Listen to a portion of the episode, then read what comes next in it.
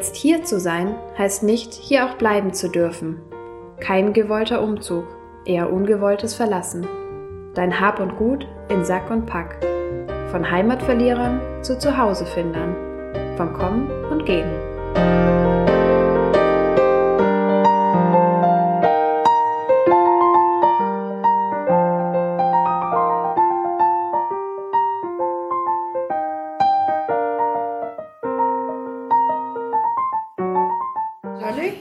Noch nicht. Ich, mhm. Genau, ich würde einfach einsteigen und dann können Sie loslegen. Sie sagen. Mhm.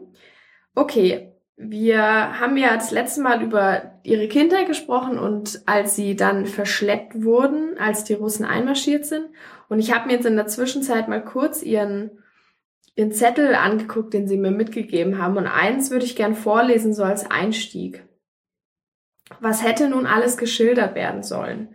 Der Transport im endlos langen Güterzug nach Sibirien ohne Essen und nahezu ohne Trinken, die Zustände im Lager und im Schacht, da lag alles ja schon hinter uns und vor dem, was nach der Entlassung noch auf uns zukommt, hatte ich noch keine Ahnung. Das besprechen wir jetzt.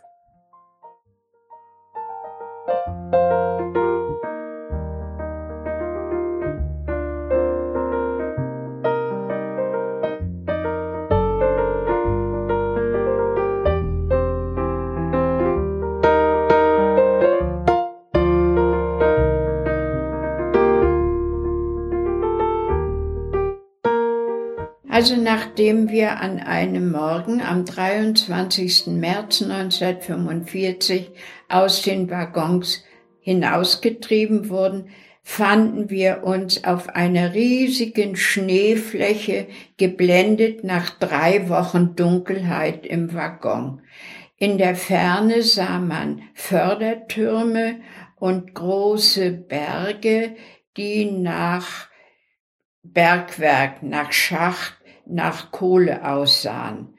Wo mögen wir sein? Ich hatte mal in der Schule gelernt, dass im Donetsbecken, also in der Ukraine, in der Ostukraine, dass da Bergbau betrieben wird und da dachte ich mir, im Sommer wird es hier bestimmt schön warm und ich tröstete meine Umstehenden. Dass wir in Westsibirien waren, das stellte sich erst später heraus, nämlich einmal, als ich schon im Holzwerk war, ging ein Schuljunge bei uns vorbei und da damals in den sowjetischen Schulen als Fremdsprache Deutsch gelehrt wurde, sprach der uns an. Wir kamen in ein ja, recht verständliches Gespräch und wir fragten ihn, wo wir eigentlich sind. Dann zog er einen primitiven Atlas aus seinem Sack da auf dem Rücken und zeigte uns, dass wir in dem Gebiet nicht im Donetsbecken, sondern zwischen Tscheljabinsk und Sverdlovsk gelandet sind, in dem Ort Kupesk eher in Richtung Omsk. Es hat uns erschüttert, aber nichts an unserer Situation geändert. Zurück zum Ausladen. Wir wurden dann über diese Fläche in Barak Baracken getrieben und ja, kamen in baufällige Baracken mit Stockbetten. Haben Sie da, damals gedacht, dass das schon die Endstation ist? Oder? Ich habe gar nichts gedacht. Ich war gar nicht fähig zu denken. Das lag wahrscheinlich auch am Flüssigkeitsmangel. Man war im Grunde eher apathisch, so wie wenn man jetzt unter Beruhigungstabletten stehen würde. Mhm.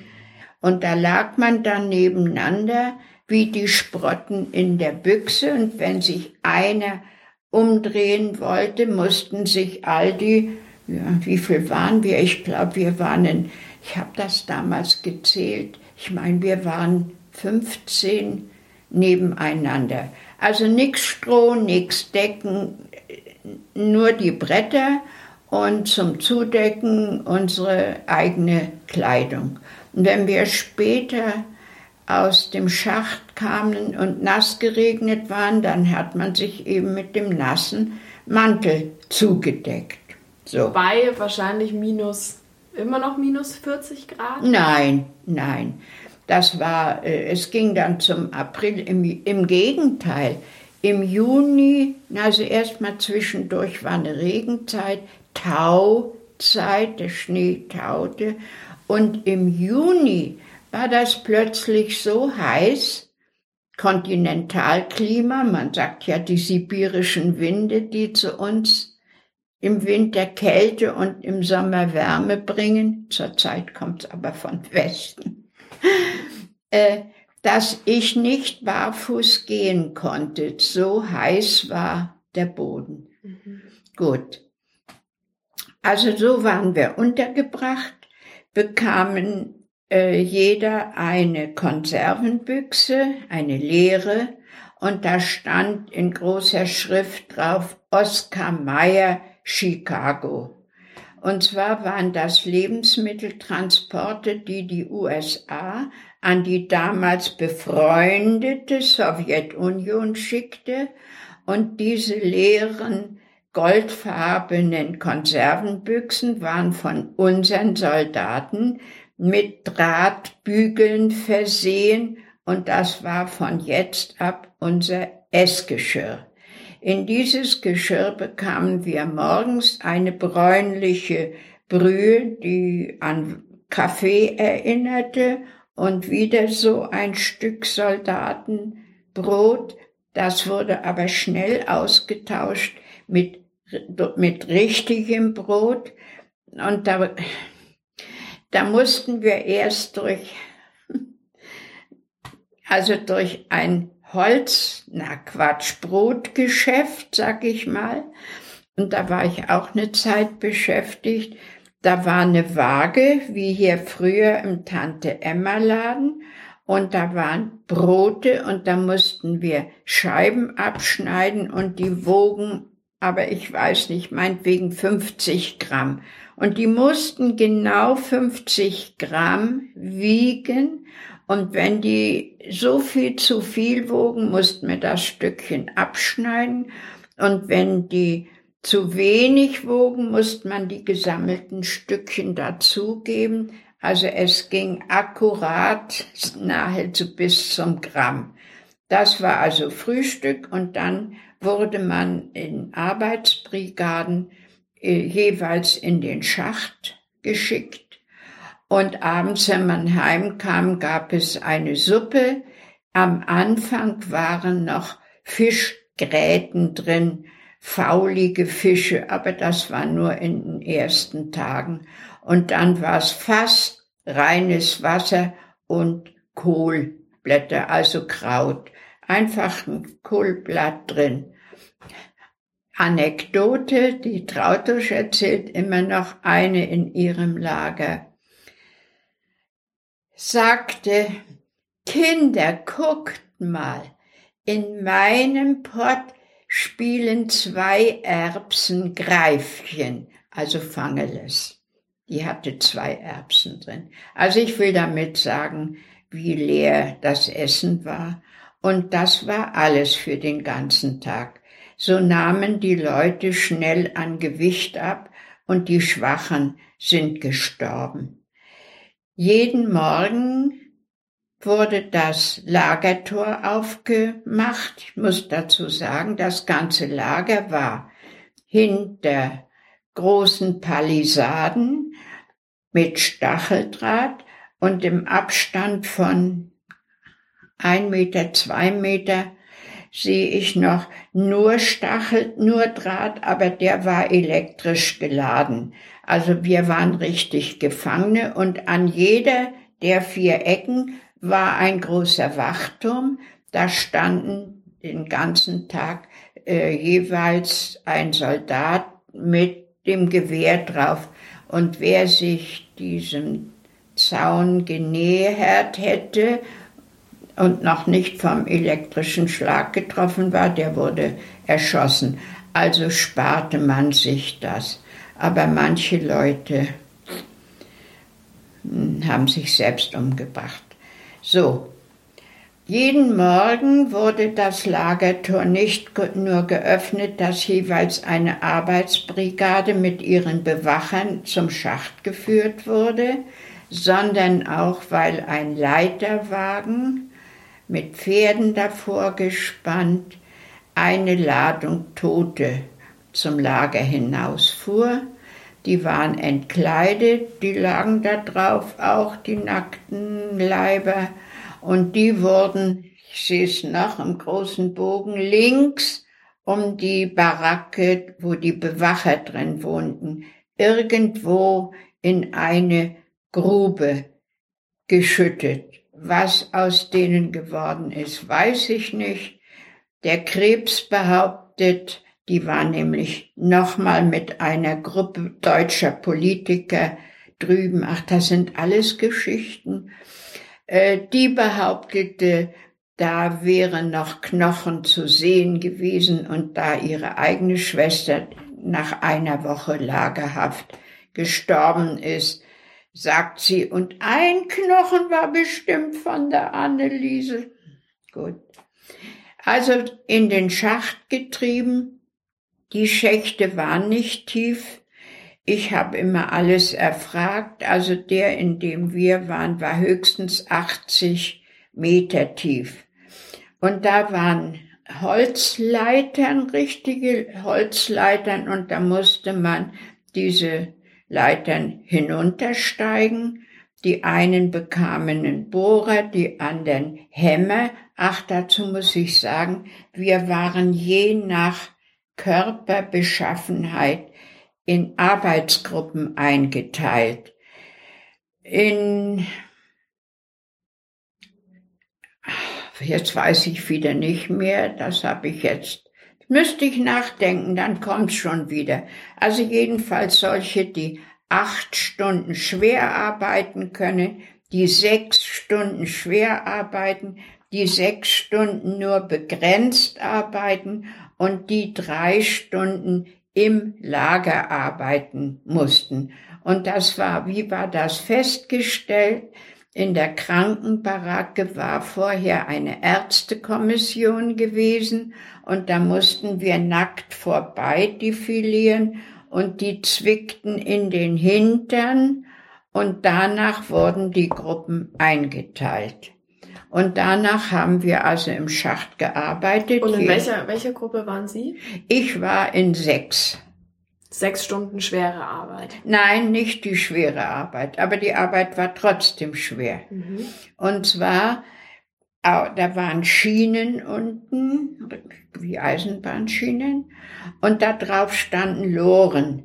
Und dann mussten wir die Kohle Brocken, die die losgehämmert hatten, war ja auch Steine, die mussten wir auf die Loren schippen und zum Förderkorb schieben. Mhm. Also da war dann ein am anderen Ende von meinem Floß Flöze, nicht Floß, ein Förderkorb und da hat man das die Lore hingefahren und umgekippt und wenn so ein Förderkorb voll war, dann ging der nach oben und wurde wieder auf Schienen zu diesem großen, ich weiß nicht, wie man das nennt.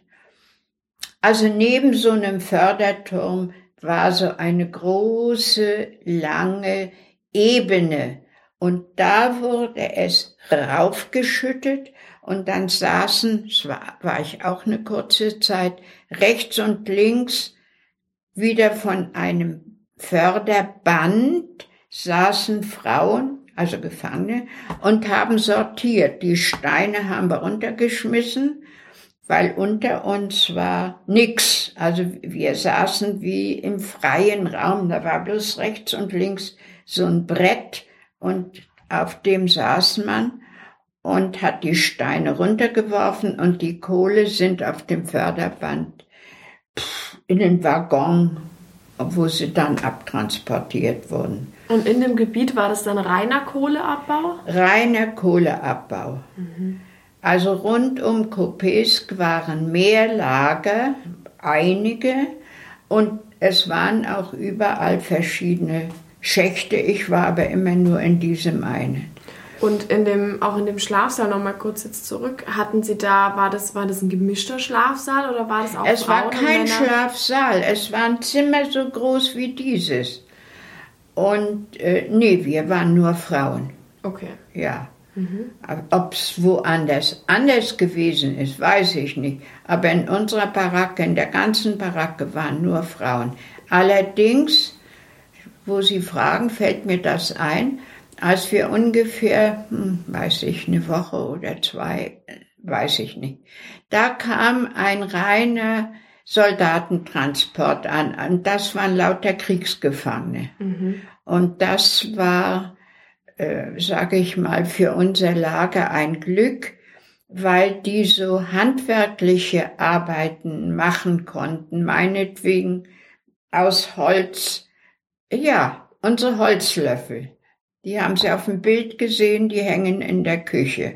Also damit wir da die Suppe essen konnten. Oder die haben Holzschuhe gemacht, äh, wo sie dann aus kaputtgegangenen Tornistern den Oberteil gemacht haben und unten Holzpantinen gemacht haben, wie man sie in Holland trägt. Also die, aber ich habe nur ein einziges Mal mit einem Mann gesprochen, aber was der, was ich mit dem geredet habe, weiß ich nicht. Naja, und dann bin ich aber da im Schacht zusammengebrochen. Halt ein Kreislaufkollaps ist ja kein Wunder nach der Zeit. Äh, die, dann wurde man in die Krankenbaracke und die sagte, Herz, Herz. Also die meinte, mein Herz, ich hätte einen Herzanfall. Jedenfalls kam ich raus aus dem Schacht von unten und kam ans Holzwerk. Ah, das heißt, Sie haben sie quasi von der schweren Arbeit weggenommen. Äh, ich war trotzdem noch in sechs. Äh, Die ist gar nicht viel leichter gewesen, die ich dann machen musste. Wir waren dann drei Mädchen, die Edith Böttcher aus Tilsit und eine Agnes aus Masuren. Das sind die einzigen Namen, die ich noch weiß. Die Edith Böttcher war 14, ich war 16 und die Agnes war 18 Jahre alt. Und da kamen Eisenbahnzüge mit riesigen, also mit Baumstämmen. Ich sag zum Scherz, habe ich oft gesagt, Trautisch, du hast da oben in Karelien so dicke Bäume gefällt und mir hast du sie geschickt.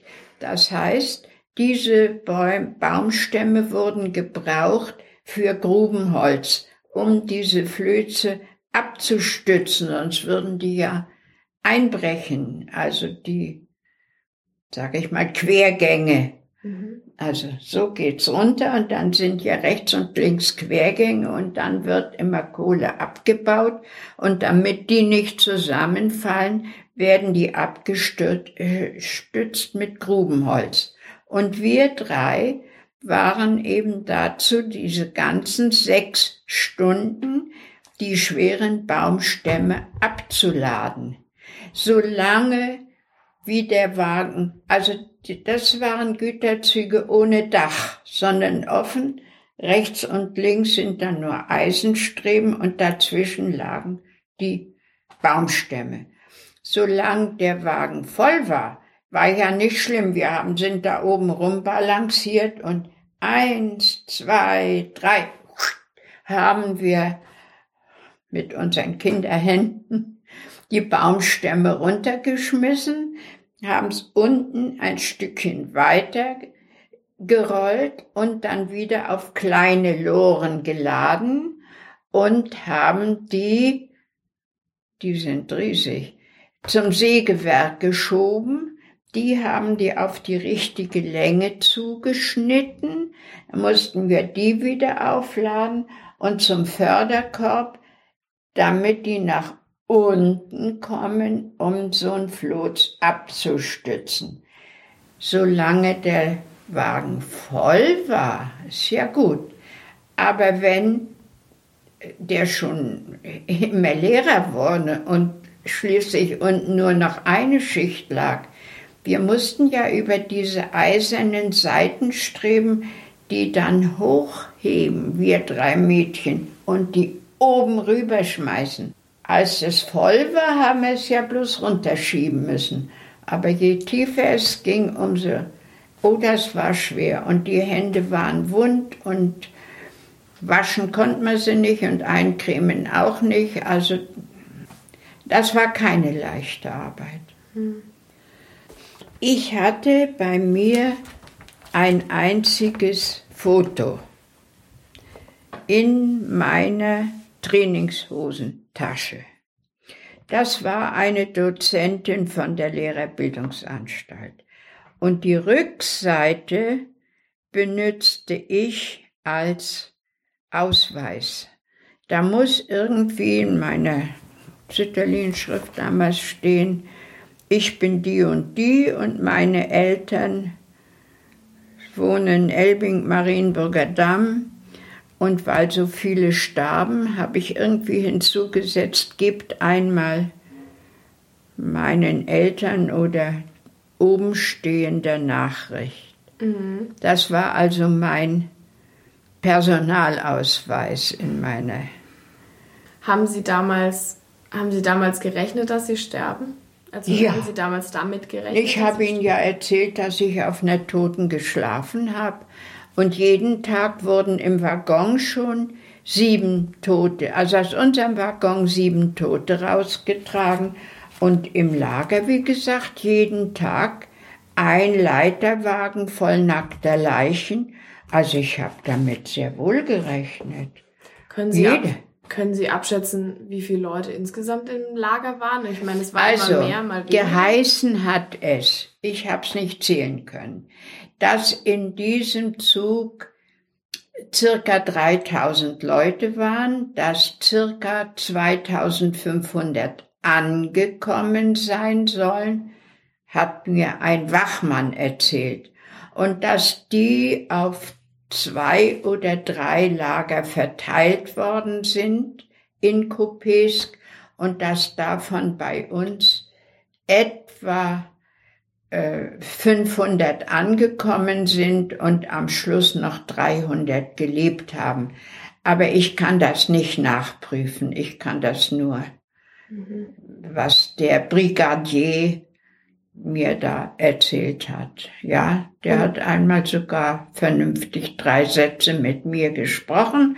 Ansonsten wurden wir nur getrieben mit dabei, dabei, bis da, idis und da. Und, naja, also es, und äh, wenn wir in Schacht marschierten, nicht im Gleichschritt, aber genau die gleiche Anzahl in der Reihe. Und jeden Abend, ob es kalt war oder nicht, musste, äh, musste man antreten und dann wurde gezählt. Und weil die sich dauernd verzählt haben, wurde nochmal gezählt und nochmal gezählt und die standen da mit ihren Pelzchapkas und mit ihren gefütterten Mänteln und Stiefel und zählten nochmal und zählten nochmal. Ei, habe ich da mal Ohrenschmerzen gekriegt und habe ich gedacht, wenn das jetzt vereitert, wie soll das gehen? Aber das sind alles nur Marginalien. Aber das heißt, es gab schon den geregelten Ablauf also können Sie da nochmal beschreiben, wie der Tag dann tatsächlich strukturiert Ja, der war? lief verschieden ab. Es waren Schichten. Also eine Schicht war, ich weiß aber die Uhr nicht, es hatte ja kein Mensch eine Uhr. Also ich schätze jetzt mal, ich sag jetzt mal, äh, man wurde um acht meinetwegen äh, weggetrieben und äh, um vier war meinetwegen Feierabend und die nächste Schicht wurde zu vier hingetrieben und hat dann entsprechend acht Stunden und wer nur sechs Stunden arbeiten musste, der hat halt gewartet, also bis die, die acht Stunden arbeiten mussten, bis die auch so weit waren. Und dann wurde man wieder zurückgetrieben. Und die Nachtschicht, aber da waren von uns keine Frauen dabei. Also aus unserem, aus unserem Barackenraum nicht. Vielleicht die Männer. Die waren dann von nachts bis früh um acht. Das war richtig rund um die Uhr, wie es hier bei uns in den Fabriken Ob heute noch, weiß ich nicht, aber wie ich es noch von meinem Mann her auch kenne. Das heißt aber auch in ihren Baracken waren zwar nur Frauen, aber im ganzen Lager gab es auch Männer. Ja, ich sagte ja, es kam ein Transport mit Soldaten, mit deutschen Soldaten, die uns die Löffel schnitzten und die Holzschuhe schnitzten. Vielleicht haben sie auch an den äh, Baracken mal was repariert. Also Männer, deutsche Männer, aber russische auch. Männer die haben eine Begabung. Mein Vater brachte aus der Gefangenschaft,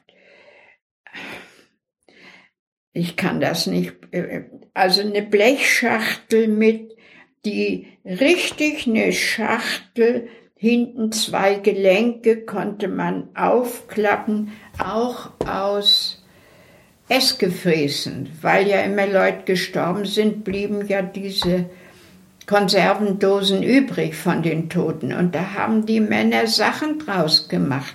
Ich habe zum Beispiel auch von meinem Vater oben stehen, das müsste ich Ihnen zeigen, äh, da hätte man eine Zigarettenschachtel reinstecken können. Also jedenfalls so, was wollten wir noch? Also der Ablauf, es gab nicht so, dass morgens einmal gezählt wurde, dann gemeinsam. Nein, nein, morgens sondern... nicht. Morgens wurde nur die Brigade gezählt. Mhm. Also die, die in den Schacht getrieben wurde, mhm. dass die Brigade vollzählig beieinander war. Mhm. Ach ja, vielleicht noch das. Und jeder zehnte Tag war frei. Also nicht Wochen wie bei uns, denn äh, Christentum und Kirche und sowas gab es ja nicht in der Sowjetunion.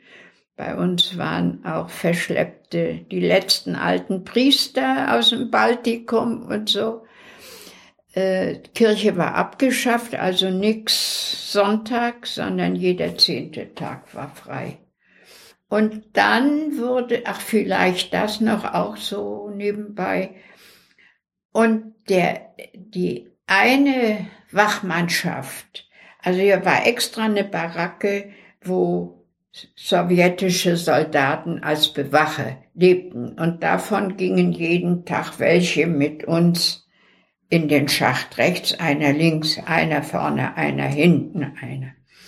Und eines Tages, und da war ein furchtbarer Wind, wir sollen singen. Und der Wind war so furchtbar und wie, wie sollten wir uns schützen? Und wir hatten ja keine warmen Sachen und wir hatten keine Lust zu singen. Und der befahl es immer wieder und wir haben nicht gesungen, weil wir so geduckt hinter dem Vordermann gingen. Und dann hat dieses Biest uns bis zum Lagertor getrieben und wieder bis zum Schacht zurückgetrieben und dann wieder zum Lager und da haben wir aber gesungen. Sonst wäre der mit uns da in diesem eiskalten Wind hin und her gegangen. Und dann haben wir gesungen. Aber was? Wir wollen aus Russland raus, wir gehen zu Fuß nach Haus, wir haben die Schnauze voll bis oben hin. Er hat's ja nicht verstanden. Das nur nebenbei. Ja, mein Gott, wenn man an manches denkt. Mhm. Hatten Sie da eigentlich alle dieselbe Kleidung an? Ja, wir hatten das an, womit man uns im Januar von zu Hause weggetrieben hat. Okay, aber es gab keine wie in den KZs zum Beispiel. Das Später, weil die Fetzen dann den, aber ich nicht mehr. Ich bin da schon äh, entla äh, entlassen, weggetrieben worden, so muss ich sagen. Aber die, die fünf Jahre da waren, ich war ja nur bis zum Jahresende, die, die bekamen Wattejacken und Steppstiefel und auch so Klapp, Chapkas, also so Mützen, die man so hochklappen kann. Mhm. Vielleicht haben Sie die schon gesehen, so mhm. pelzgefütterte. Die bekamen das. Sonst hätten sie ja nackt gehen müssen. Können Sie sich erinnern, ob Sie irgendwann in diesem Lager mal Nettigkeit erlebt haben? Nettigkeit? Mhm. Egal ob von Mitgefahren. Ja, ja, ich, oder? über, ich überlege. also jedenfalls habe erst mal so ich nie was Ungutes erlebt. Also dass mir eine Gefangene mein Brot gestohlen hätte oder so. Ich habe nie was Böses erlebt unter uns. Und nett, ja, das wäre einmal beinahe schief gegangen. Ich wollte gern mal gewaschen, mich waschen und das ging im Lager nicht. Und dann habe ich die Edith Böttcher überredet, wir schleichen uns einfach in eine Arbeitsbrigade rein und gehen mit in den Schacht. Und während die anderen arbeiten, gehen wir dort in den Duschraum, der nur für die Russen gedacht war. Und das haben wir auch gemacht und haben unsere, unser Hemd, Schlüpfer hatte ich ja keine, habe ich ja erzählt, irgendwie auf einen äh, Spänehaufen, Holzspäne gelegt zum Trocknen. Und dann am Abend hat man uns beim Rückweg, ja, und wir haben uns da gesonnt, an dem Tag schien die Sonne. Und auf dem Rückweg hat der Brigadier, nein, der Natschalnik, hat's gemerkt. Und da hätten wir eigentlich in den Karzer gemusst. Karzer war für jedes Vergehen da, bin aber nie drin gewesen, habe nur mal reingeguckt. Also das war auch ein Loch in der Erde. Ach Mensch, ich habe jetzt was vergessen zu erzählen, das muss ich nachholen. Also es war wie eine Kartoffelmiete und da konnte man rein gehen so ähnlich wie die Splittergräben, in denen wir zu Hause gesessen sind. Und da war nichts, also kein Bretterboden oder so, da war der blanke Boden und Spinnen drin und Wanzen und Flöhe und äh, Läuse sowieso. Wir wurden geschoren, weil in kürzester Zeit manche Köpfe blutig waren, wegen der Kopfläuse, weil man die blutig ge kratzt hat, dann äh, Filzläuse überall, wo man Haare hatte und Kleiderläuse. Ich hatte eine äh, Strickjacke an, die man ja, so auseinanderziehen konnte und da saßen die in Reih und Glied, die Kleiderläuse. Also die Freizeitbeschäftigung war Läuse knacken. So, aber was ich jetzt wirklich vergessen habe, wir waren also bei der Ankunft in die Baracken getrieben worden. Am Morgen richtige Fensterscheiben gab es nicht. Das waren lauter Scherben, die man da reingesetzt hat. Das kann ich gar nicht beschreiben. Ein Gitterwerk und da waren Rillen drin und da waren Glasscherben drin. Also durch die Glasscherben schien das erste Sonnenlicht und da kamen russische Soldaten rein und äh, also du und du. Ich weiß nicht, waren wir zu zweit oder zu dritt? Weiß ich nicht. Und da mussten wir vor die Baracke und da lag ein großer Haufen toter Menschen tote Männer, nackt. Und die waren aneinander gefroren. Und die sollten wir, weil ja noch keine Strafen ausgeteilt waren, in diesen Karzer tragen. Und die, ich weiß nicht, mit wem ich da war, aber ich kann mich auch an viele nicht mehr erinnern. Wir sollten also zu zweit diese toten Männer da losreißen, weil die alle zusammengefroren waren und in den Karzer treiben. Und wir haben nicht einen vom Fleck gekriegt. Und da haben die uns derartig zusammengeschimpft. Aber wir konnten dann gehen. Die haben gesehen, wir haben uns gemüht, aber wir haben es nicht gekonnt. So das nur nebenbei. Das war mein erster Eindruck im Lager. Gut. Ach, da wäre noch dies und jenes. Hm. Aber. Ja.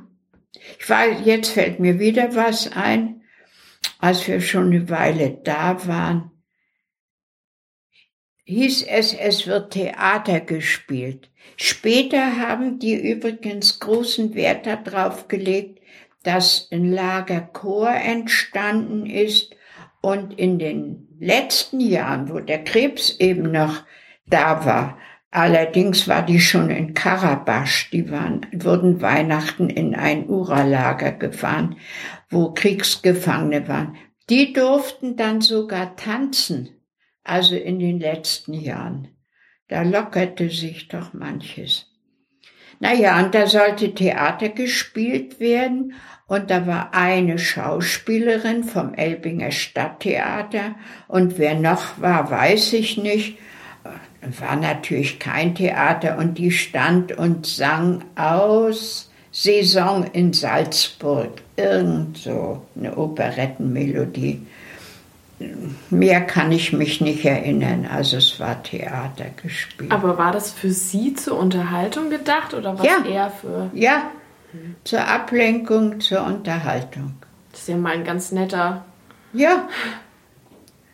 Ja, vielleicht hat das die Schura, das war eine Weißrussin, Russinnen und Polinnen, vor allen Dingen Russinnen waren auch verschleppt bei uns, weil die von der deutschen Wehrmacht ins Deutsche Reich verschleppt worden waren, die hier bei Bauern gearbeitet haben, in Fabriken gearbeitet haben, in Deutschland und die von den Russen erwischt worden sind und die wurden sowieso alle nach Sibirien. Auch die russischen Soldaten, das nur nebenbei bemerkt. Der Stalin hat verlangt, dass kein äh, sowjetischer Soldat sich gefangen nehmen lassen darf, dann lieber erschießen. Und nicht alle sowjetischen Soldaten sind gefallen, sind auch nicht alle in Gefangenenlager gestorben, sondern als die Sowjetarmee nach Deutschland kam, haben die sehr wohl noch ehemalige russische Soldaten, also sowjetische muss ich sagen, gefangen genommen und statt dass man die nach Hause ließ, kamen die auch alle nach Sibirien. Ach Mensch, ich habe irgendwo ein Bild, eine Landkarte, aber die muss ich nachher wirklich suchen, wo auf einer Landkarte lauter Punkte sind, wie im großen Sowjetreich lauter Lager sind Archipel Gulag, nannte man das. Mhm. Also ein Archipel Gulag Gefangenenlager. Und was wollten Sie von dieser Weißrussin erzählen? Ach ja, das könnte vielleicht die Shura, so hieß die. Die war für das weibliche, hm, für die, für die weiblichen Gefangenen die Kommandeuse, sag ich mal. Der Oberste war der Kommandeur. Das mhm. ist klar. Aber die war speziell für die Frauen. Vielleicht hat die ein Herz gehabt für uns. Zu der bin ich auch gegangen, als ich keine Strümpfe mehr hatte. Ich hatte von meinem Vater äh, zwei Paar Wollsocken übereinander gezogen, weil wir ja dachten, wir könnten flüchten, als die Russen schon da waren. Und die waren ganz durchgelaufen in Vaters großen Schuhen. Und dann bin ich zu dir, ob ich nicht von Verstorbenen Strümpfe kriegen könnte. Nein, Strümpfe hat sie keine, aber doch, sie gab mir dann zwei schwarze Strümpfe. Einen Sock, der nur bis ans Knie reichte, dicke Wolle und einen längeren, man trug damals Wollstrümpfe bis auf den Oberschenkel, äh, aus dünner Wolle. Und dann habe ich Vaters Waden aufgetrennt und die beiden Strümpfe aufgetrennt. Dann hatte eine Frau hölzerne Stricknadeln, hölzerne waren auch von den Soldaten fein geschnitzt. Und dann habe ich mir zwei Paar, also ein paar Kniestrümpfe gestrickt. mit den grauen vom Vater Ränder reingestrickt und ansonsten aus der dicken Wolle die Füße und aus der dünnen die Waden. Damals lernte man in der Schule noch stricken. Gott sei Dank. Oh ja.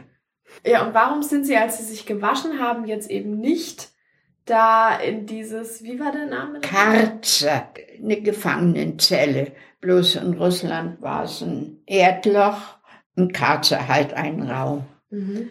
Ja, äh, und was wollten Sie jetzt fragen? Warum Sie, nachdem Sie sich ja unerlaubterweise gewaschen haben und der... Weil ich könnte mir denken, dass auch die Schura dahinter stand. Also ich sage jetzt mal die Kommandöse. So nannten wir sie damals nicht. Die hieß einfach Schura. Es war ihr Vorname. Dass die mich irgendwie davor bewahrt hat, ich kann den Grund nicht sagen, aber ich wurde natürlich zusammengeschimpft und, und ich fand das doch so harmlos. Was fanden Sie harmlos? Na, da einfach mitzugehen und mich mal zu, zu waschen und wieder nach Hause zu gehen. Was ist denn da dabei? Aber. Es klingt schon nach einem großen Risiko, dass Sie da eingegangen ja, sind. Ja, aber bin ich naiv, wie man eigentlich war. Und einmal war ich wirklich in großer Gefahr, aber das wusste ich. Da mussten, wir mussten oft nach der Arbeit noch irgendwo irgendwas anders arbeiten gehen. Zum Beispiel kilometerweit marschieren und an einem anderen, ich sage jetzt mal Bahnhof, Ankunftsort, Baumstämme abladen. Oder ein andermal gleich zu der einzigen kleinen Kolchose, die ich da gesehen habe, mussten wir Kartoffeln sortieren. Ach, und Kartoffeln. Und wir haben ja nie eine bekommen und, und so. Und da habe ich übrigens auf dem Weg dahin irgendwie drei so kleine Blümchen gepflückt und dem Krebs ins Lazarett geschickt. Habe ich auch das Bild davon. Ich habe bloß nicht alles rausgesucht. Und der Krebs hat mir daraufhin auf so einem Zettel einen Brief geschrieben. Da habe ich auch, die, auch den Brief noch. Oder wir wurden einmal, da wurde ein Kulturhaus in der Stadt eingeweiht. Und da mussten wir dieses Kulturhaus putzen, weil das eingeweiht werden sollte. Und da habe ich gedacht, Mensch, ihr macht auch Potemkinsche Dörfer. Da hingen, also da war in dem Kulturhaus eine Turnhalle angebaut. Ganz neu alles, deutsche Soldaten, nicht? Die wurden zu solchen Arbeiten eingesetzt. Und da hingen Ringe von der Decke runter. Aber da war nirgendswo was, wo man die Ringe hätte runterlassen können. Aber es hingen welche droben. Potemkinsche Dörfer. Was sind Potemkinsche Dörfer? Äh, da hat man für einen russischen Fürsten namens Potemkin, Potemkin, manche sagen auch Potjomkin, also wir Deutschen sagen Potemkin, der hat eine Reise durch Russland gemacht im Auftrag des Zaren, um zu sehen, wie die russische Bevölkerung lebt halt irgendwann 18. Jahrhundert oder wann der gelebt hat, weiß ich nicht. Und für den hat man als Kulissen immer wieder an seine Reiseroute Dörfer aufgebaut, bloß Fassaden, wo keiner drin lebte, um dem zu zeigen, wie gut es dem russischen Volk geht. Und drum sagt man, wenn irgendwas vorgespiegelt wird, was überhaupt nicht den Tatsachen entspricht, sind Potemkinsche Dörfer. Wieder eine kleine Bildungslücke gefüllt. okay. Naja, jedenfalls eines Tages brach im Lager Typhus aus und nachdem die ersten Fälle bekannt waren, Na, ich muss noch ein Wort sagen zur Krankenbaracke. Eine Baracke war die Krankenbaracke. Und da gab es auch eine Ärztin und auch deutsche Soldaten, die sich, sagen wir mal, als Krankenpfleger betätigt haben. Und die Ärztin war, äh, die, überhaupt die Ärzte dort in den Lagern, die waren keine ausgebildeten Mediziner mit einem echten Studium, sondern äh, Feldschere. Also ein Feldscher ist ein Sanitäter, sag ich mal. Ja. Und die haben am Anfang, als wir ankamen, hatten doch so viele die Glieder erfroren, die Füße erfroren in diesen kalten Waggons. Ja, was wollten die machen? Die fingen, die tauten auf, die fingen an zu faulen. Die mussten die Füße abhacken, einfach, ohne Betäubungsmittel und solche Dinge. Meine Güte, ja. Aber ich muss immer wieder sagen, die russische Bevölkerung litt ja auch. Also die hatten auch nicht viel zu essen. Wir sind einmal bei einer äh, Frau, was ich weiß gar nicht, was wir da arbeiten mussten. Irgendwas tragen, aber das weiß ich nicht mehr genau. Die war aus Russ, aus Moskau dahin geflüchtet. Die wohnte genauso in so einer Baracke, allerdings allein in einem Raum. Also der Bevölkerung ging's auch mies, mies, mies. Ganz schlecht, auch mit dem Essen. Gut, die waren besser dran als wir.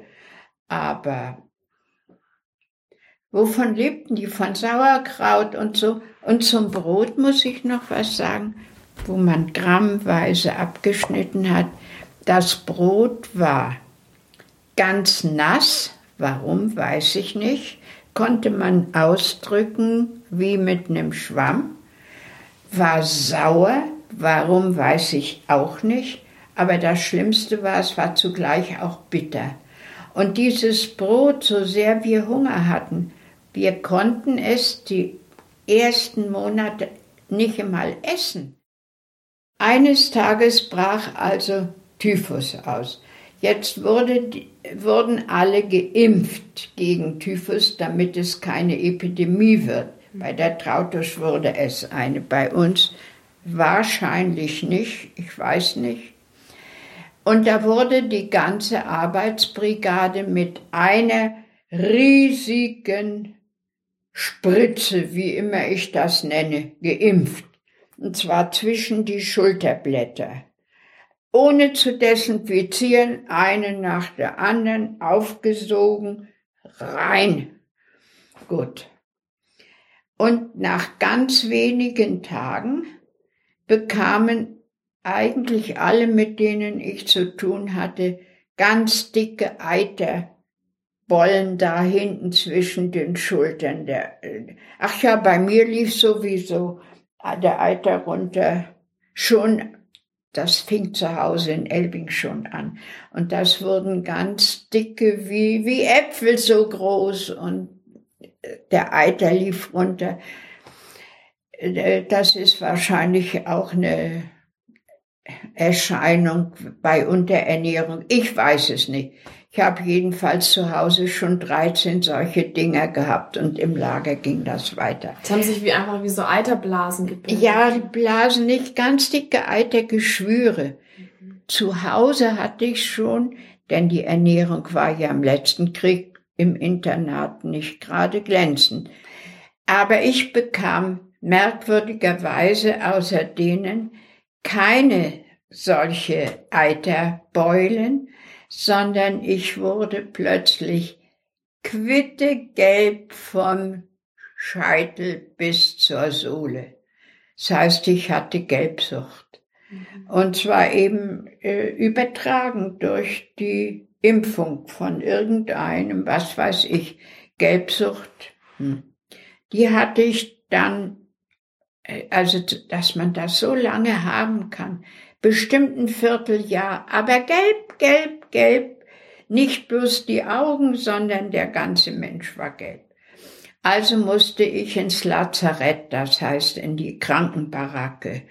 Und da war ich dann, ich weiß die Zeit nicht, meinetwegen eine Woche. Und dann kam, da habe ich den Krebs das letzte Mal gesehen. Die wurde von zwei anderen gestützt den Gang entlang geführt. Die war durch die schwere Arbeit.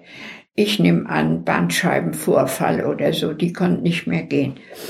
Naja, auf jeden Fall kam eines Tages eine Kommission durch die Baracke und guckte sich die Kranken der Reihe nach an, ließ sich wohl auch vom Fälscher sagen, was man hat. Und dann kam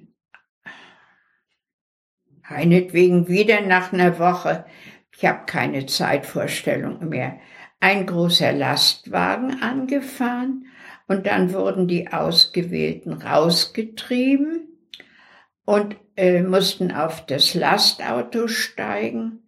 Und dann wurden wir kilometerweit über Land gefahren und landeten in einem großen Lager, das vollkommen leer war. In keiner Baracke war ein Mensch. Und da wurden wir genauso notdürftig verpflegt und stößten da vor uns hin, denn dort haben wir nicht gearbeitet, sondern das war ein großes Lager, von dem wir später erfuhren, wir sind nicht mehr arbeitsfähig. Wir sind dann höchstens eine Belastung für die Sowjetunion, die keinen überflüssigen Esser brauchten. Also wir sind krank, arbeitsunfähig, aber gerade noch transportfähig. Und da waren wir eine Weile und jeden Tag kamen wieder neue dazu und das Lager füllte sich und da waren wir längere Zeit, aber nisnaisch, das heißt, ich weiß nicht, wie lange.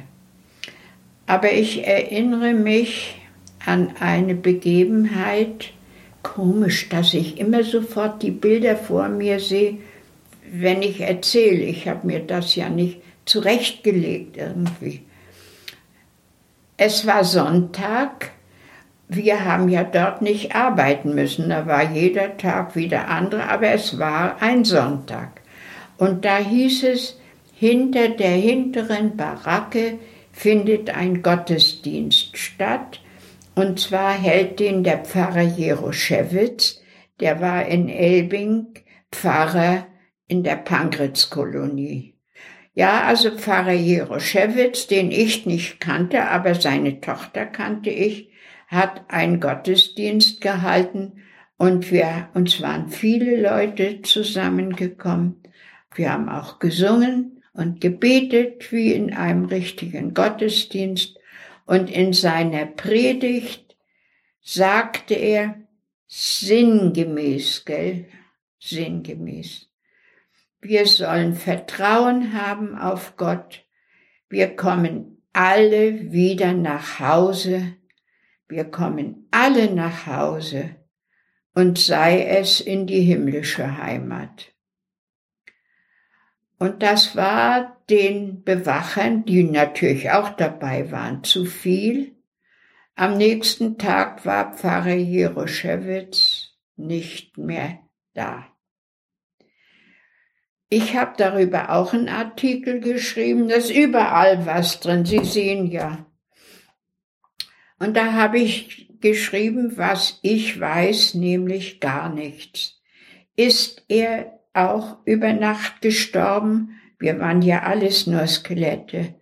Oder hat man ihn irgendwo anders äh, zu meinetwegen 25 Jahre Zwangsarbeit, weil er gesagt hat, wenn wir es hier nicht aushalten, wir kommen alle in die Heimat.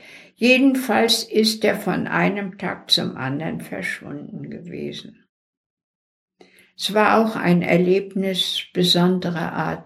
Das war sowas Kraftspendendes, sowas Hilfreiches. Naja, und dann sind wir wieder, das waren fast vier Wochen, in Richtung Deutschland gefahren, wieder in Güterzügen, aber unter ganz anderen Bedingungen. Die Türen waren bei gutem Wetter immer weit offen, die Waggontüren, so dass man die Landschaft sehen konnte. Es war noch nicht Winter. Dann waren innen drin genauso Bretterflächen eingebaut, so dass die Hälfte oben liegen konnte und die andere Hälfte unten, so dass der Zug auch vielleicht halb so voll war. Gut, ab und zu musste zwar Leichenwäsche gewaschen werden, aber, und jetzt kommt für mich das erste Wunder. Neben mir lag eine, die hieß Emmy, Emmy Strobel, 29 Jahre alt, die sich geradezu mütterlich um mich bemühte. Also, wenn ich bewusstlos in der Scheiße gelegen bin, hat die mich rausgeholt. Und wenn wieder der Zug mal gehalten hat und wir wieder Wasser bekamen, hat sie das abgewaschen. Oder wenn Leichenwäsche gewaschen wurde, ist sie für mich raus und hat meinen Teil gewaschen. Kurzum, ich hatte auf dem Rückweg fast ein bisschen eine Mutter. Und die Emmy, dass diese Emmy, die ich nicht kannte vom Lager, neben mir lag. Also das war, das war wirklich wunderbar. Aber und das heißt auch, ihre Lagerzeit war damit dann einfach vorbei. Die war damit vorbei. Darf ich noch? Ähm, Sie dürfen. Sie hatten vorher noch mal was angefangen wegen einer Situation, wo Sie einmal richtig in Gefahr gekommen sind. Richtig. Da mussten wir Kartoffeln sortieren. Da war es aber noch kalt. Und ich hatte eine BDM-Mütze auf. Die gibt's nicht mehr, die nannte man Teufelsmütze. Dunkelblau und ging so über die Ohren, hatte zwei weiße Streifen. Und darüber hatte ich von zu Hause noch ein Kopftuch. Das ist aber heute im Westpreußischen Landesmuseum, weil es noch von zu Hause ist. Und da mussten wir Kartoffeln sortieren, angefrorene, die lagen in so einem Schuppen, angefrorene und verfaulte und noch gute. Und da haben wir alle versucht, mal eine Kartoffel zu kriegen. Nicht bloß ich, die anderen auch. Und da habe ich eine Kartoffel hier oben unter die Mütze geschoben und die andere, ich hatte, muss ich auch sagen, von der Lehrerbildung, weil wir da früh doch Frühsport gehabt haben, hatten wir Trainingsanzüge. Darum war ich eine der wenigen, die Hosen anhatte. Die meisten hatten ja Röcke. Und da habe ich noch, weiß ich, zwei, drei Kartoffeln unten in den Gummizug von Trainingshosen reingelegt. Und andere haben es auch irgendwie, weiß ich, in Taschen. Und da sind wir beim Rausgehen kontrolliert worden. Und ich habe eine Angst gehabt. Wo lasse ich jetzt diese Kartoffeln?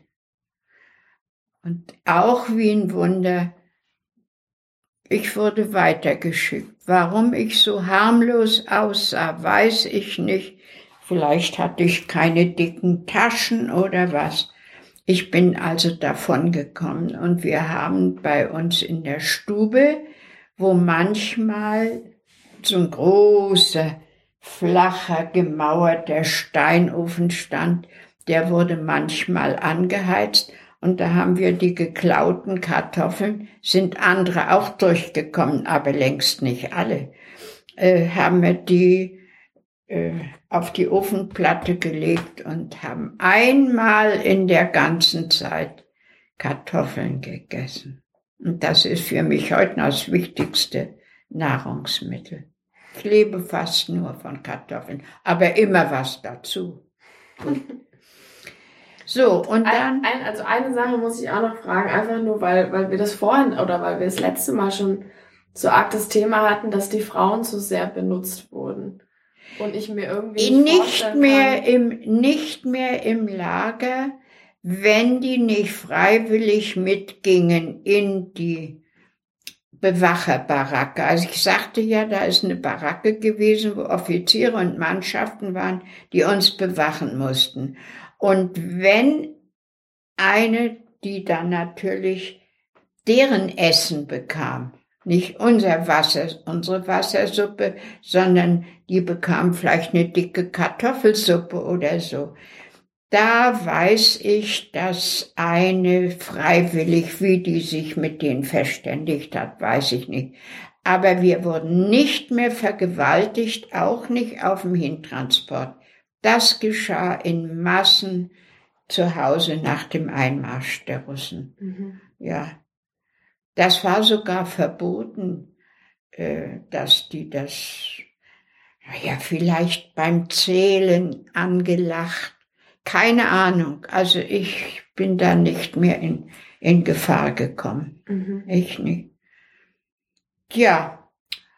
Und dann fuhren wir gen Westen. Da habe ich ja mein sogenanntes Gedicht angefangen. Mhm. Habe ich ja den Text auch dazu geschrieben. Und dann waren, fuhren wir eines Tages, ja, das muss ich auch noch sagen, als wir durch Polen fuhren, waren die Waggontüren zu und da hörten wir, einmal blieb der Zug mitten im Fahren stehen, da hieß es vorne, wir hätten die Polen unter einen Waggon Feuer gelegt, aber vorne weiter. Und da mussten wir eine ganze Weile auf freier Strecke stehen. Denn die Polen hatten noch so einen Hass auf die Deutschen, weil die in Polen auch nicht sanft gewesen sein sollen, was wir damals nicht gewusst und ich auch nicht geglaubt hätte. Unsere deutschen Soldaten doch nicht.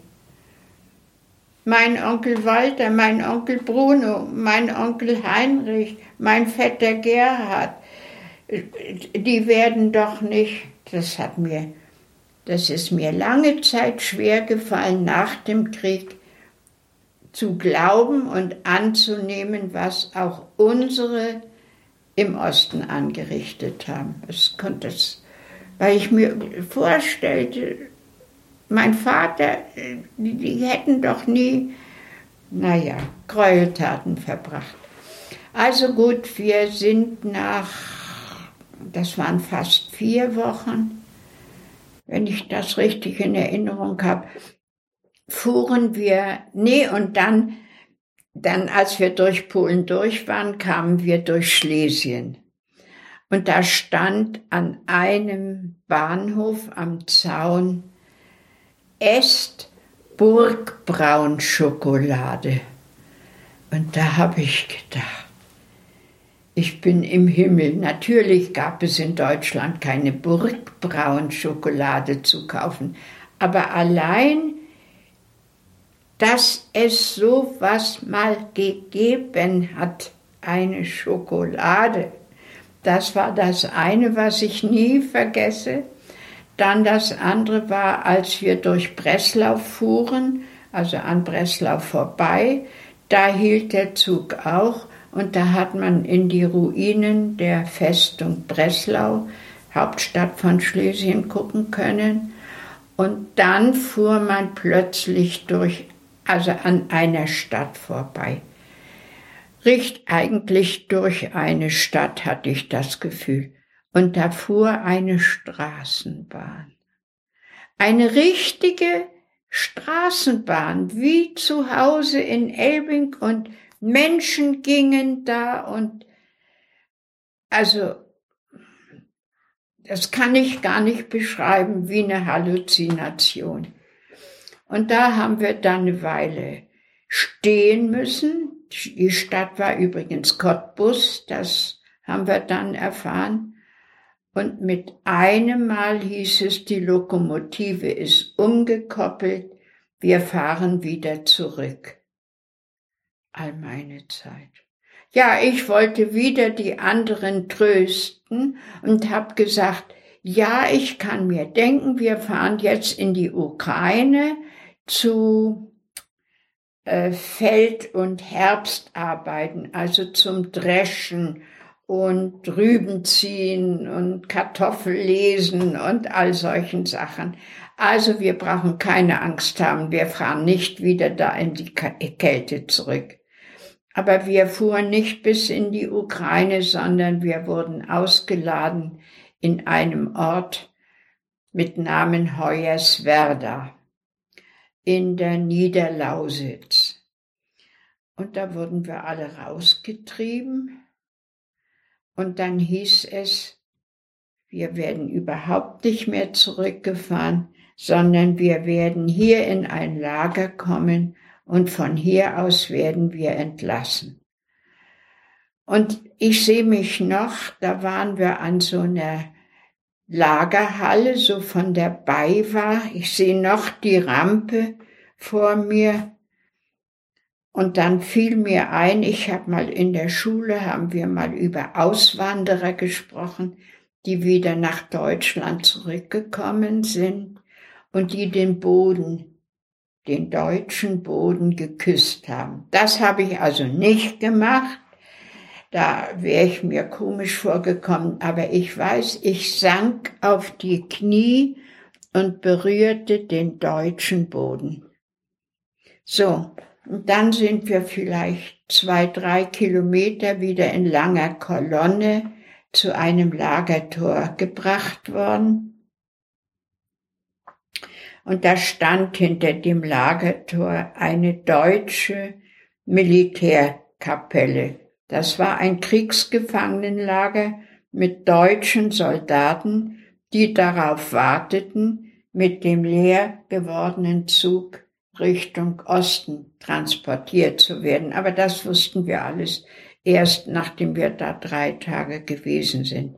Und diese Militärkapelle empfing uns mit dem Militärmarsch alte Kameraden. Und das war schier nicht auszuhalten. Diese kriegsgewohnten Soldaten haben uns Jammergestalten mit diesem Marsch empfangen. Da haben alle geheult. Und dann kamen wir dort in die Baracken und dann hieß es, wir sind jetzt hier mindestens für eine Woche zur Quarantäne und wir sollen ein bisschen aufgepäppelt werden, ehe wir sozusagen auf die Menschheit losgelassen werden. Aber nach drei Tagen kam schon wieder ein neuer Transport an und wir mussten weg. Und das spielte sich so ab. Wir mussten alle durchs Lagertor und im Lagertor standen russische Soldaten und gaben uns jedem einen Zettel.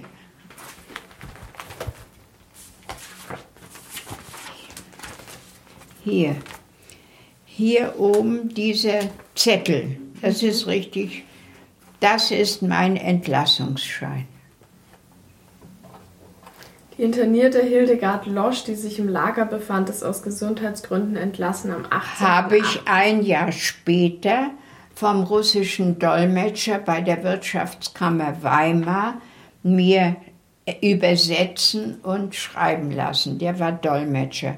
Dies ist mein Entlassungsschein. So, also jeder bekam so ein Zettelchen und sieben Frauen, wir mussten immer zu sieben zusammen, bekamen ein Brot und damit waren wir entlassen. Und können Sie mal noch kurz was über Ihren Gesundheitszustand sagen? Also ja, das, das kommt jetzt im nächsten Satz sowieso. Also ich war kaum fähig zu laufen. Meine Emmy hat mich immer an einem Arm gehabt, aber von den sieben hat mich auch immer mal, manche waren wirklich schon älter, über 40 und so, ich war rechts und links, die haben mich mehr oder weniger mitgeschleift und ich bin gelatscht und ab und zu haben wir mal an einem Straßengraben Halt gemacht. Damit ist der Gesundheitszustand beschrieben, aber immer noch gelb. Äh, wir, ach, wir bekamen noch einen Zettel. Ich weiß aber jetzt gar nicht, wo der ist. Da stand sinngemäß drauf, die nicht Gefangene. Es stand aber irgendeine Bezeichnung da. Hildegard Losch befindet sich auf dem Wege nach Elbing. Es wird befohlen, sie ungehindert reisen zu lassen. Das stand in Deutsch und Russisch drauf. Hoyerswerda ist woanders als Elbing. Und wir müssen uns in Berlin bei der russischen Militäradministration melden. Jetzt mussten wir erst von Hoyerswerda nach Berlin. Das heißt, wir mussten durch die Lausitz, durch den Niederlausitz und den Spreewald zu Fuß latschen. Und ich war barfuß. In meinem Kartoffelsack, den ich noch von zu Hause hatte, waren Vaters vergammelte Schuhe, die mir viel zu groß waren und im Schacht und im Schnee und so ganz verhärtet waren und nie geputzt waren, die konnte ich gar nicht mehr anziehen, weil ich die Füße da blutig gehabt hatte. Jedenfalls mussten wir uns, mussten wir jeden Tag 15 Kilometer laufen, uns dort beim Bürgermeister, also auf der Gemeinde, melden und dann bekommen wir für einen Tag Brotmarken. Solche Dinge wie da vorhin. Aber das heißt, ihr wart immer noch unter Bewachung? Quasi. Nein, eigentlich nicht. Aber wir mussten uns, wir mussten 15 Kilometer gehen und uns dort melden. Aber wie habt ihr denn einschätzen können, dass das 15 Kilometer? Naja, standen doch überall Ortsschilder nach Lübben, fünf Kilometer oder nach Lübbenau oder wie immer auch. Also auf einen Kilometer genau wird's auch nicht gewesen sein. Ach, und dann waren an einer Stelle so viel Holunderbeeren. Und da haben wir uns drauf gestürzt. Und dann kam erst der Durchfall wieder, der war ja inzwischen schon bald weg, weil ja kaum was drin war. Meine Güte, danach war ich dann erst wie benebelt. Ich bin einfach wie ein Roboter mitgelaufen. Und dann kam, ja, und du kriegst eine Brotmarke, hast aber kein Pfennig. Und da sind wir dann in den Orten, wo wir jeweils die Brot, da kam auch ein Stempel drauf, dass wir schon eine Brotmarke gekriegt haben mit Datum. Und dann sind wir damit durch das jeweilige Dorf, haben die Brotmarke angeboten. Die Zivilbevölkerung bekam ja auch nur knappe Ration. Und haben dafür gesagt, geben Sie uns dafür irgendwas, eine Karotte oder eine Gurke aus ihrem Garten, weil wir ja nichts kaufen konnten. Und so sind wir dann bis Königs Wusterhausen gekommen. Und in Königs Wusterhausen bekamen wir einen Zug, da waren wir wieder auf dem Güterbahnhof und da fuhren auch für Zivilbevölkerung, Güterwagen und so. Jedenfalls kamen wir rein und kamen bis Berlin. Und ein einziger Trümmerhaufen. Also in Berlin schien die Sonne, es waren nur Steine und Staub und Dreck und ausgetretene Pfade über die Trümmer rüber irgendwie wird die Emmy gefragt haben, wo die russische Militäradministration ist. Die hat anscheinend irgendein Gebäude gefunden, was nicht in Trümmern lag, sondern nur Löcher hatte. Und dann sagt sie, du bleib mal hier sitzen auf der Bordsteinkante, dich kriege ich dir gar nicht rein. Ich nehme deinen Entlassungsschein mit und ich gehe uns beide melden. Und das machte sie auch und ich blieb also am Straßenrand sitzen. Und dann kommt die Emmy raus und sagt, wir können nicht nach Hause. Wieso? Es gibt kein Elbing mehr. Das ist heute polnisch und heißt Elblong.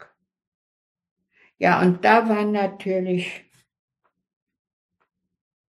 was nun?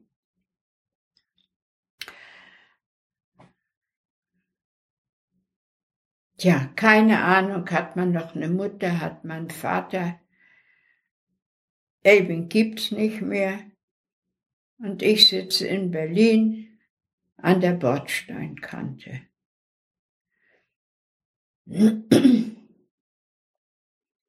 Und dann kam auch irgendwie, ich habe das alles nicht richtig mitgekriegt, wer da rein und raus ging. Jedenfalls weiß ich, dass es ein männliches Wesen war, ob ein entlassener Soldat oder was weiß ich nicht. Jedenfalls fragte die Emmy den, ob er wüsste, wo irgendwo ein Dach überm Kopf wäre, damit wir nachts irgendwo unterschlupfen können. Denn da waren wir ja wieder den Russen ausgeliefert. Wir waren ja wieder in Deutschland und da sind ja die Russen nach wie vor über die Frauen hergefallen. Und dann sagte der, ja, irgendwo in der Nähe ist eine Schule und da haben ja die Mädchen Luftschutzwache halten müssen, wie wir zu Hause auch.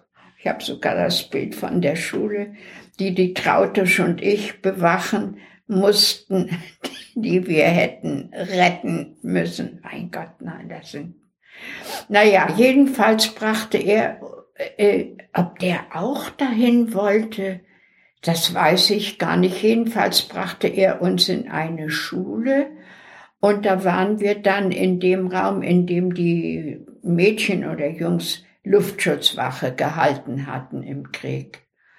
Und das muss eine, irgendwie ein öffentliches Auffanggebäude gewesen sein.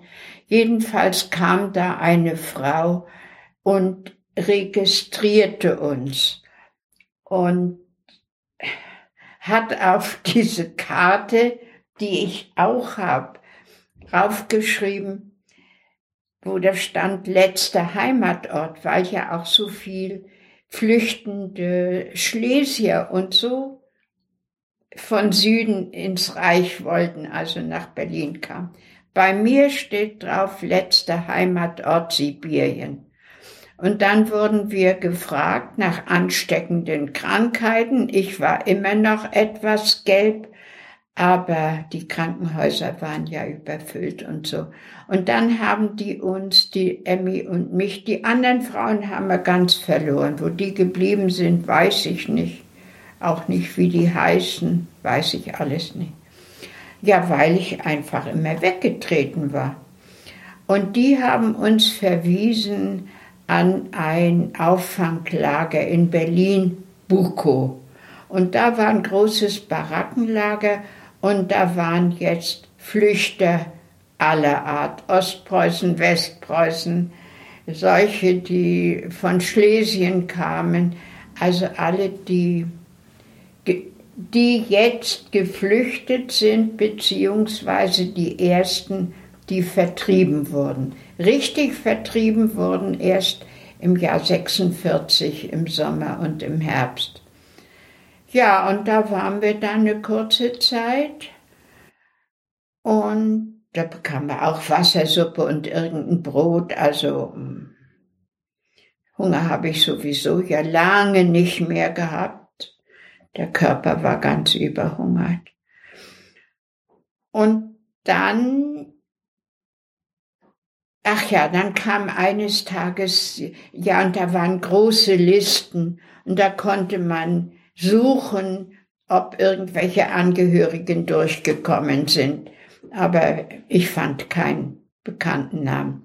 Und dann hieß es, wer überhaupt nicht weiß, wohin, der soll sich auf dem Güterbahnhof einfinden.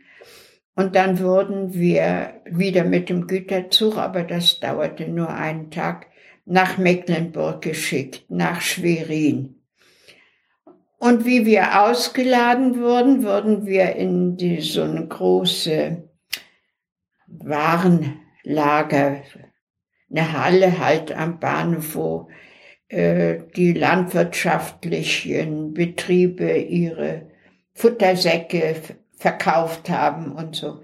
Da wurden wir da reingetrieben und dann hieß es, äh, Mecklenburg ist so voll, die haben keinen Platz mehr, wir müssten wieder zurück nach Berlin. Und ich jetzt, ja, und das muss ich sagen, und die Emmy hatte als Kriegsbraut, also äh, man konnte damals heiraten, wenn er an der Front war und konnte sie hier zum Standesamt gehen und dann wurde ein Soldatenhelm, so hat meine Cousine auch geheiratet. Es war dann eine Ferntrauung und da wurde auf dem Standesamt die Ehe registriert und vollzogen. Und Emmys Mann, der also irgendwo noch Soldat war, stammte aus Chemnitz in Sachsen.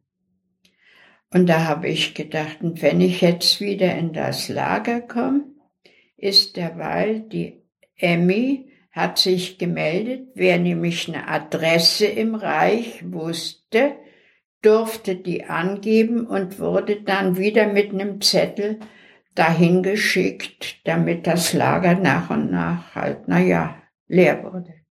Wenn jetzt die Emmy weg ist, was wird jetzt aus mir?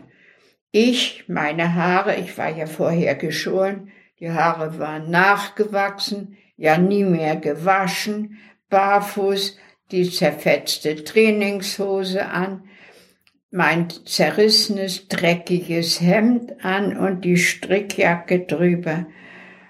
Tja, und den Kartoffelsack mit dem geerbten Mantel von der Frau Landrat, auf der ich geschlafen hatte. Und ich komme dort nach Bukow wieder hin, zusammen mit den anderen. Ich hätte ja nie mehr hingefunden, aber es wurden ja alle zurückgeschickt. Und meine Emmy ist noch. Und das erzähle ich Ihnen ein andermal, denn das habe ich kürzlich in einem Frauenkreis erzählt und da habe ich auch eineinhalb Stunden dazu gebraucht. Bei Ihnen, die Sie interessiert, Zwischenfragen, brauche ich möglicherweise länger. Und das erzähle ich Ihnen dann was wirklich eine Kette von Führungen und Fügungen war. Das ist kein Rausschmiss. Aber wenn ich damit jetzt anfange, das schaffe ich dann äh, nimmer. Ja, ja, das stimmt.